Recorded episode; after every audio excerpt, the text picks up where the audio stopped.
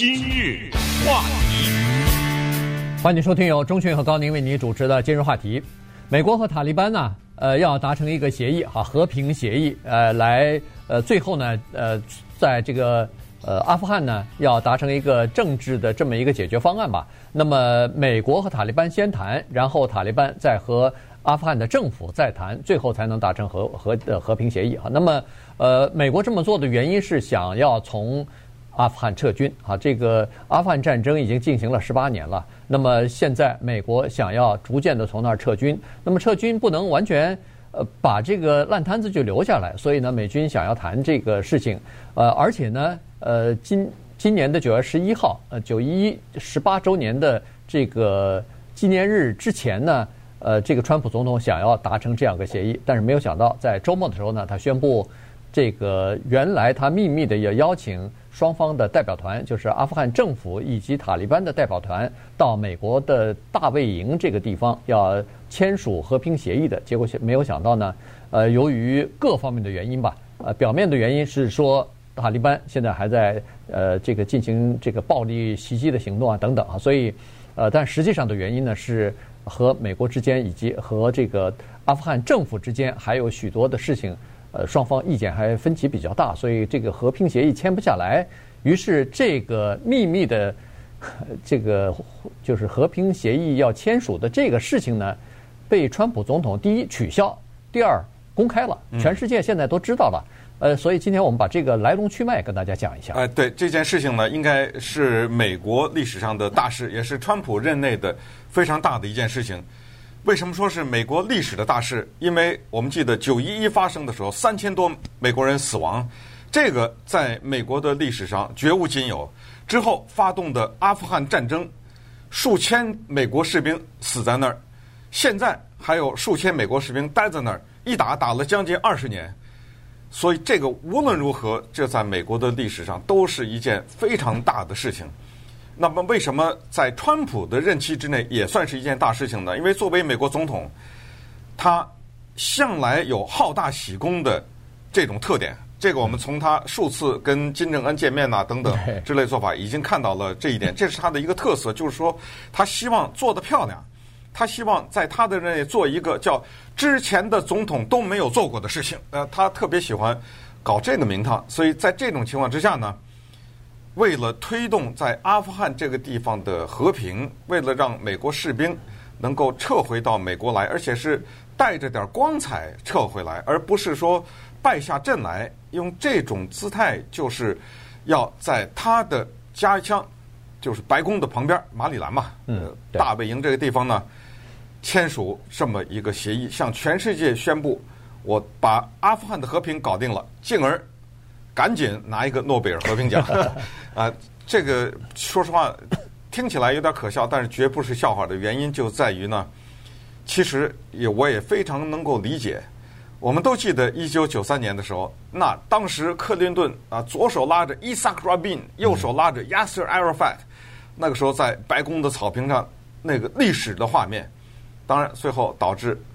拉宾被刺杀，和平也没有进程。但是在两千年的时候，他再一次也是克林顿拉着伊胡·巴拉克，这是后来的以色列总理，又是亚瑟·阿拉法特，又是在推动中东的和平。这些都是历史的画面。当然，如果你要再说的话，那奥巴马总统坐在白宫的作战办公室里，目睹宾拉登被击毙，嗯，那一幕，那绝对的是永载史册。那你要再往前推，Ronald Reagan。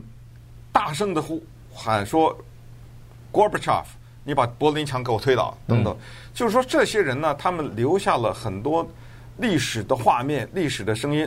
Trump，他希望能够在朝鲜的问题上留下这一笔，还没有完成，但是至少他向这个方向在努力。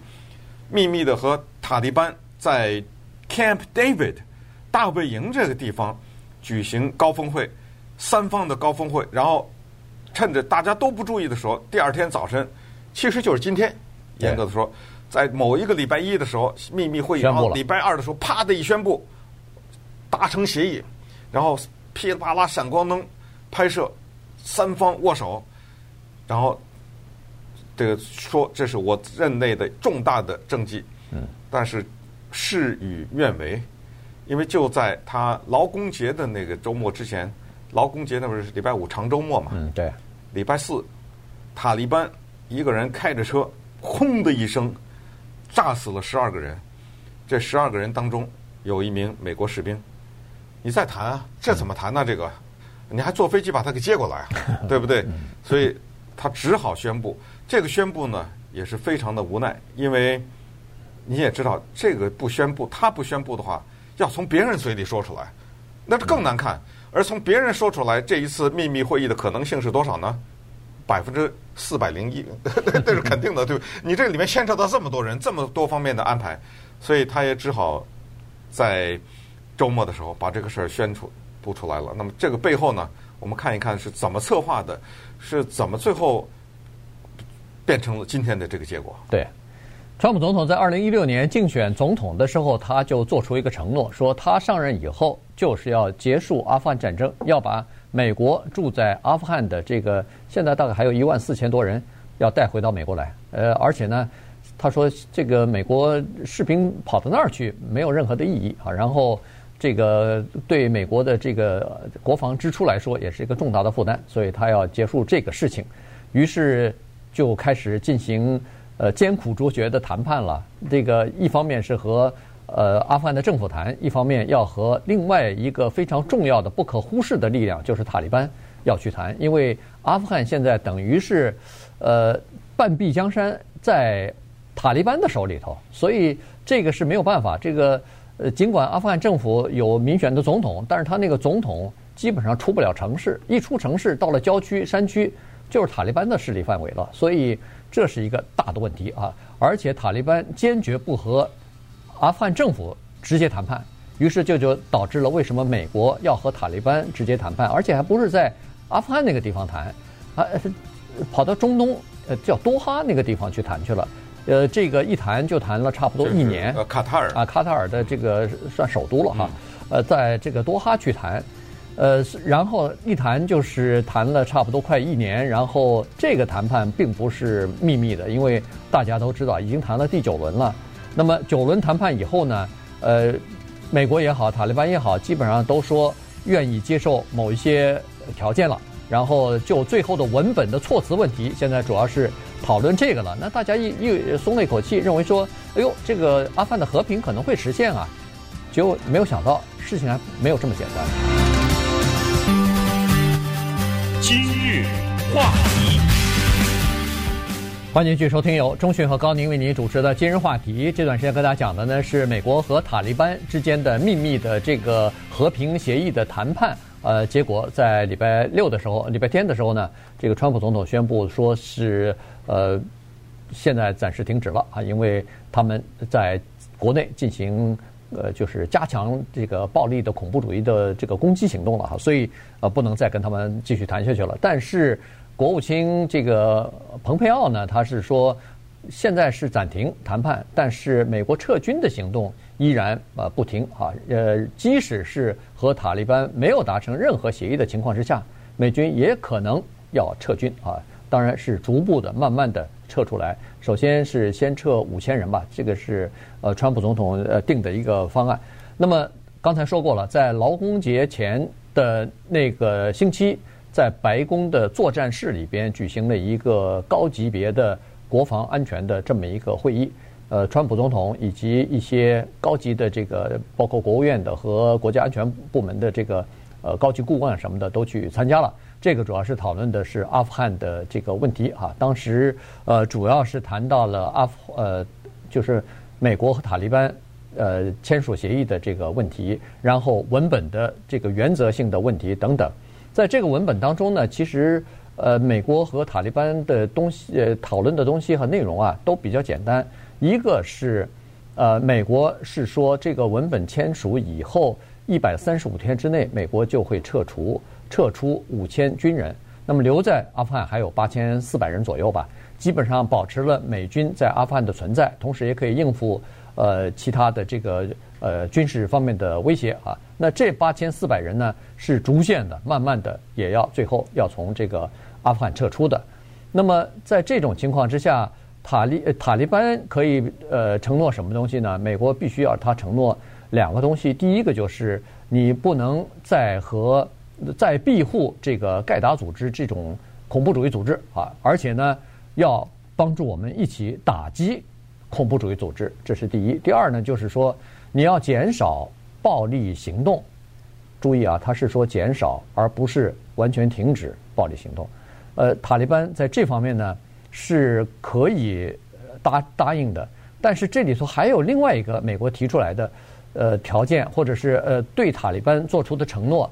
可是这个承诺呢，并没有得到这个阿富汗政府的同意。就是美国自说自话的代表阿富汗政府呢，向塔利班保证说，现在您关押在阿富汗监狱里边那些作战人员那些战俘啊，我们可以给你放了。就这个事情一一，这个详细的情况一告诉阿富汗政府，人阿富汗的这个政府和包括他们的总统呃加尼不干了。嗯，我们这个事儿我觉得比较容易理解的是把它看成国共之争，我觉得特别的相似，就是美国支持蒋介石，蒋介石呢现在他的名字叫 Ashraf Ghani，就是阿富汗的总统，然后呢那边塔利班呢是毛泽东啊，是共产党。从游击起家嘛，对不对？这个比喻特别的形象，原因是大家还记得当时九一一以后，那个叫 MUA Omar 的这个人，他是神学士的创办人，他带着宾拉登，最后两个人不是逃跑了吗？大家知道吗？欧马尔在一九九四年成立塔利班的时候，他人员不到五十个人。塔利班，他的中文翻译。其实是学生的意思，后来有人翻译成神学士。对，其实他就是阿富汗语的学生的意思。为什么？因为当时穆拉欧马尔他成立神学士这个机构的时候，主要的就是一些学生。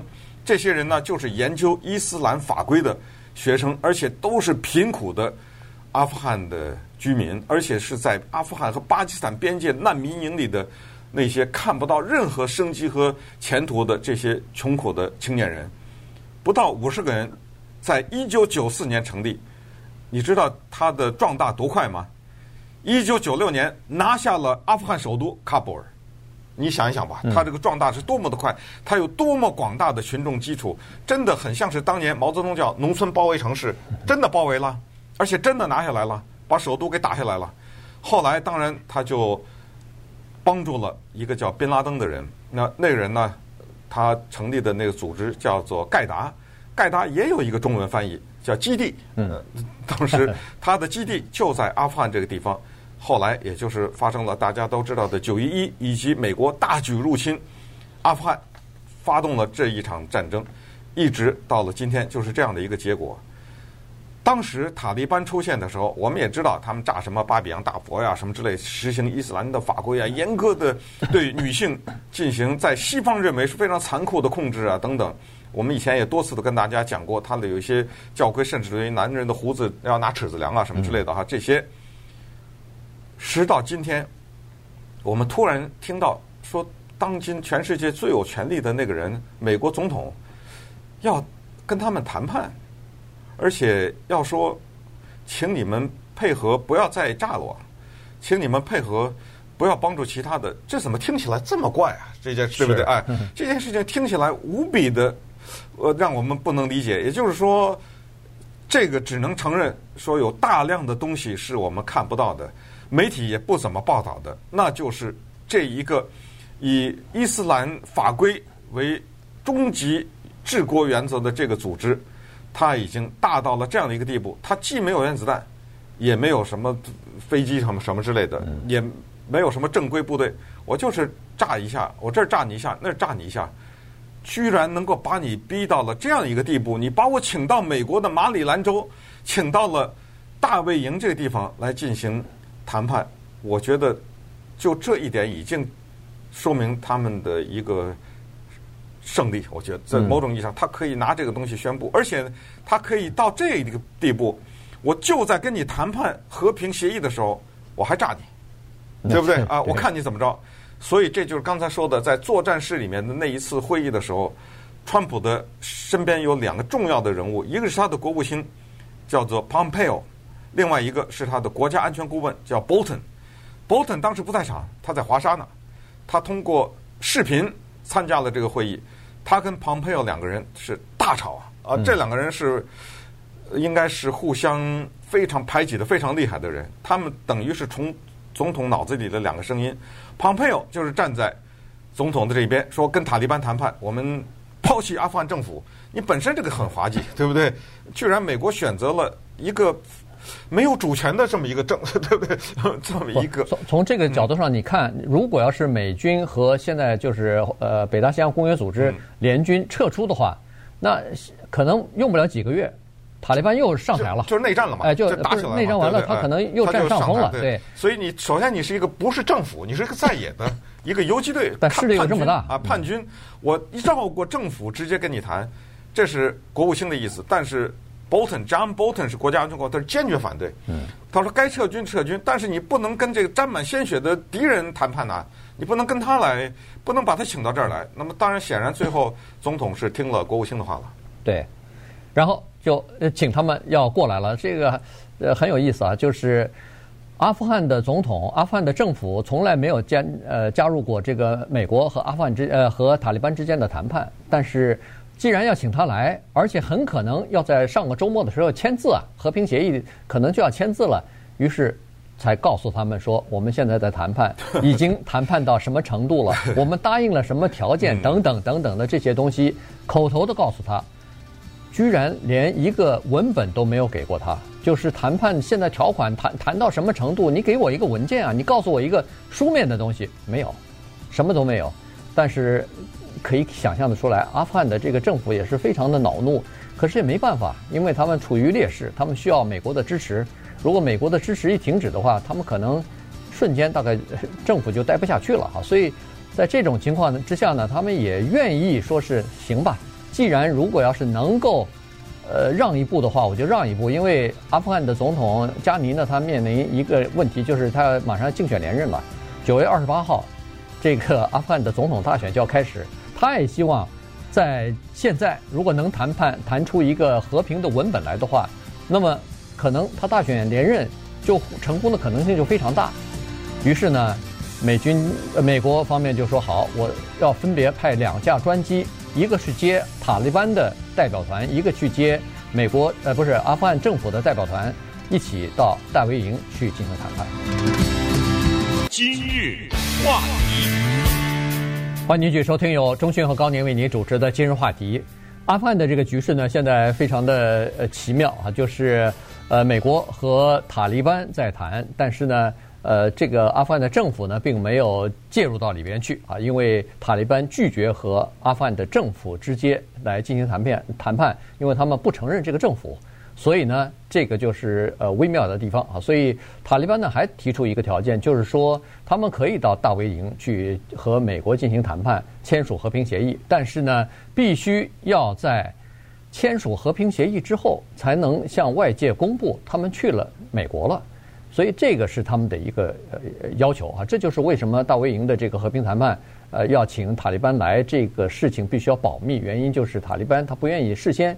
透露出来，可能这跟他，呃，跟他国内的形势有点关系啊，他不太愿意让下面的人认认为说他自己怎么对跑到美国去了，呃，那现在这个谈呃，这叫嘎尼哈，就是这个呃阿富汗的这个总统啊，他看到这个具体的谈判的细节以后呢，他才发现有一个问题，他没法答应，没法接受，就是释放呃这个囚犯的问题。塔利班的一些，比如说制造爆炸袭击事件的这些人，被阿富汗政府抓起来以后，关到监狱里面去，这些人还不少呢。那么美国说可以释放，呃，应塔利班的要求，但是加尼说不行，你不，你不能代表我去释放这些人，因为这些人是我的筹码。你跟塔利班谈完以后，我还要跟塔利班谈呢。我跟塔利班谈，要达成一个全面的停火协议或者和平协议。我的筹码就是这些人质啊，就是这些战战俘或者是囚犯。您把我的这个筹码全用完了，到时候我跟塔利班怎么谈啊？我我手头没有可以谈的杠杆了。所以他说不行，除非塔利班先答应，说是要跟我谈判的时候要全面的达成这个停战和这个和平的协议，否则的话，这些囚犯我不放。嗯，呃，这个里面有意思的事情就在这里，就是什么呢？就是说。塔利班是一个游击队，然后加尼呢是总统，他在整个的谈判的过程中被塔利班认为是奴才。塔利班对他的概括就是这是一个奴才，他的政府是奴才政府。那谁是主子啊？如果他是奴才，那就是美国。所以他说我跟你主子谈。那我们想一想，如果在塔利班的眼中，以甘尼为首的这个政府是一个奴才政府，是一个我不承认的政府的话，那么这中间没有平起平坐的问题，甚至我已经成功的做到了这一点，就是我能够绕过你，直接跟你主子去谈去。那么如果是这样的话，如果美国撤军了以后，你认为这个甘尼的日子好过，对不对？所以我也不知道，呃，这个里面的大家的思维是怎么样的。那么再说到刚才签约这个就更好玩了，这种东西呢。真的，我觉得不可思议。就是塔利班说，我们在多哈这些地方谈，把所有的条件都谈好了以后，签订和平协议，向全世界宣布，我们签订了协议。然后我到美国的大本营去，那么到了那儿以后，因为已经签订了，所以我们以非常和平的姿态出现在世人面前嘛，来庆祝这件事情。这个时候，川普总统的个性就在这表现的，我觉得是一览无余。嗯，对。他不行不行，他说这不行，因为你那边已经签了，你再到我这儿来，这只是一个仪式来庆祝这件事情，好像我显得不重要。嗯，不行，这戏咱们得演足了。他就写了一个剧本，按照川普总统写的剧本是这样：你们呢还是签，把该签的都签了，但是别说，然后来了以后呢。我安排两天的会谈，我第一天跟塔利班会谈，对，我第二天呢跟阿富汗的总统嘎尼我们两个人会谈，然后这个时候我带着他们俩向全世界宣布说，这个是我经过两天会谈达成的协议，外界并不知道这个协议已经在之前来以前全都签好了，咱们这么玩。你想想，这个就是我也可以，还是那句话，我可以理解，因为他毕竟是总统嘛，这个光荣应该交给他，因为诺贝尔和平奖，总得有人领，这个总不能让国务卿去领去。所以，而且之前的这些布局他也都参与嘛，对不对？而且也是他没有听他的国家安全顾问 Bolton 的建议，最后听了他的国务卿的建议等等，他也是起了作用。所以这个戏演到最后要让他当主角辉煌的收场，这也是可以理解。但是就是说，这里面有背后的这些运作在这里面，结果呢，塔利班就偏偏就不给他这个面子，就非在礼拜四的时候炸他一下。嗯，这些时候这个会谈那就没有办法进行了。刚才说到阿富汗的大选，这个也是一个让人哭笑不得的事情。这嘎尼在电视上还煞有介事的还在那竞选演说呢，还在那儿，呃，还在那儿对着他的支持者讲话呢。但是嘎尼心里非常清楚。九月二十八号哪来的大选呢？根本没有可能发生啊！因为这是塔利班在谈判的时候的一个非常明确的一个条件，就是九月二十八号不能大选，因为除非我们有协议。如果达不成这个协议，这个协议内容多了，这个里面释放囚犯什么之类的，达不成绝对要推迟大选，你知道吗？美国答应了，美国说没有协议就推迟大选，所以加尼在那演戏还在那，所以你看这里面千丝。万里的这种头绪根本没有达成任何的一些协议，而且最后我还再炸你一下。那接下来我们就问题就来了：九月二十八八号选不选呢？对对不对啊？这个里面接下来跟塔利班的这个谈判该怎么进行呢？这持放呃囚犯释放不释放呢？现在等于全世界都知道了。哦，原来川普呢，他下面两个。特别敌对的人，一个是国务卿，一个是国家安全顾问。而且川普呢，像有一些大公司的老板一样，他是玩弄他下面的经理，就是什么呢？他跟国务卿讲一些事情，不让他的国家安全顾问知道，对，他不让他知道。呃，他这个很多的时候呢，他用这个姿态来表示。我支持你啊！我支持谁？这个其实 Nixon 也玩过这游戏。他到北京跟中国谈判的时候，他的国家安全顾问和国务卿之间，他都玩他们的游戏。我跟这个，我带这个人去参加会议，不带那个人。而且，像这个美国士兵被炸死了，他的遗体被运去回到美国，在国家的礼仪方面是谁去接机？嗯，这个方面是有明确的规定的。哎，总统他就玩这个，我就不让国防部长去接，我不让自己去接，我让国务卿去接。这个以前从来没发生过。嗯，应该要不就是总统，要不就是国防部长。但是我让我国防，我让我的国务卿去接，就是告诉你，我我现在爱谁，对对不对？对对 对，我我的是讲谁冷落谁？对，所以你看，在呃美国和塔利班之间的谈判的时候，那个国家安全顾问 Bolton 被排除在外了，他根本没有参加，原因就是没邀请他参加。这个是完全不应该的。对，照理说这是一个团队，嗯、但是呃他没有被参加啊，就他的地位就像那个。阿富汗的总统 加尼一样，基本上就排除在哎，就在在边上了。但是在上个星期四塔利班的这个汽车炸弹事件呃之后呢，现在看来，呃，这个蓬佩奥啊，就是国务卿啊，有点站在这个 Bolton 的立场上了，因为他昨天的讲话当中也说了，不排除在没有和塔利班以及阿富汗政府签约的情况之下。撤出部分的美军士兵，这个本来 Bolton 就是早就这么说过的，但是当时没有引起人们的注意。可是，在上个星期四的时候呢，他的外交团队，川普总统的外交团队出奇的表示一致了，因为在这种情况之下，你不可能再邀请塔利班到大本营来了。这样的话，不光是世界上，美国国内，甚至包括共和党内，你都说不过去，可能抗议的声浪就非常的高啊。一方面在那面。呃，爆炸袭击造成人员的伤亡，一方面你还在这儿跟他进行和平谈判，你这是骗谁呢？什么叫和平谈判啊？所以呢，一下子这个行动呢，就等于是叫停了。今日话题，欢迎继续收听由钟迅和高宁为您主持的今日话题。今天聊的是阿富汗的这个情况啊，现在还是比较复杂的，因为。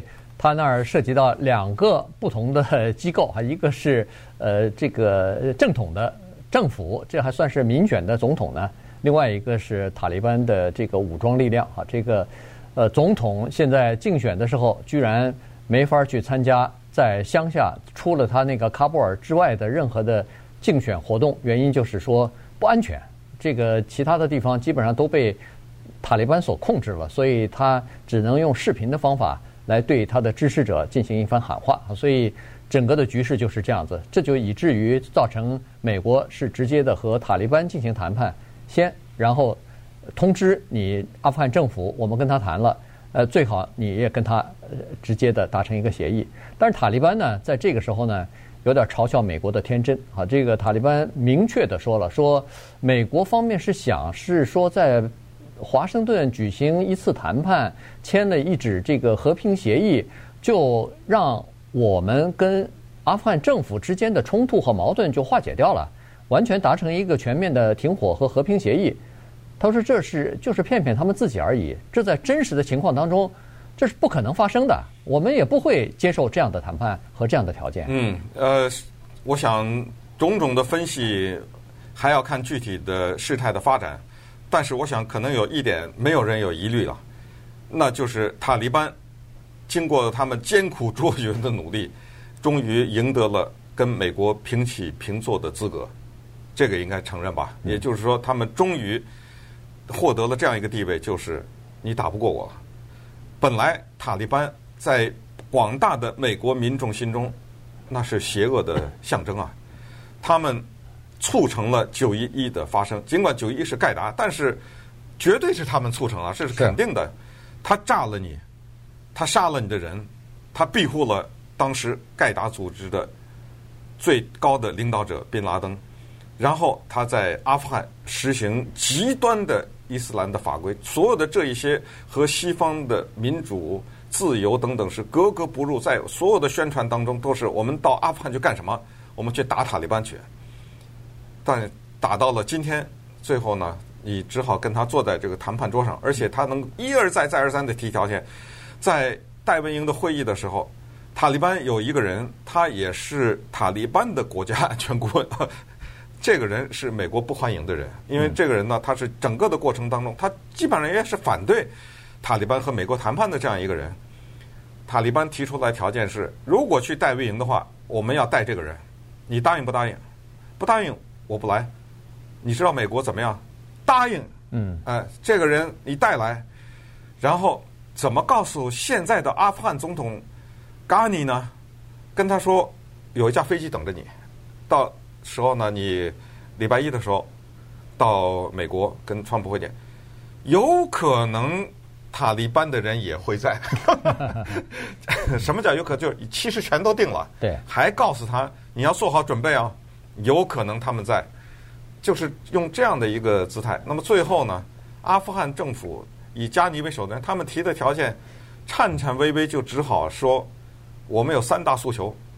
第一，你给我九月二十八号选举，因为呃九月二十八号选举的话，根据现在的民意调查呢，这个加尼当总统的可能性非常大啊，他的呼声很，他是还可以再取得连任的。那么第二呢，那他就是说，呃，他们的要求就是以后在这方面的谈判的时候，把能不能求求您把我加进来，呃，在变成双三方会谈，这是第二。那么第三呢，就是你们对。呃，塔利班予以控制，就是让他们别再炸了，呃，别再打了，别再什么了。你听听这些条件，这都是弱者的姿态啊，对不对？没错，否则的话，他已经完全被边缘化了。嗯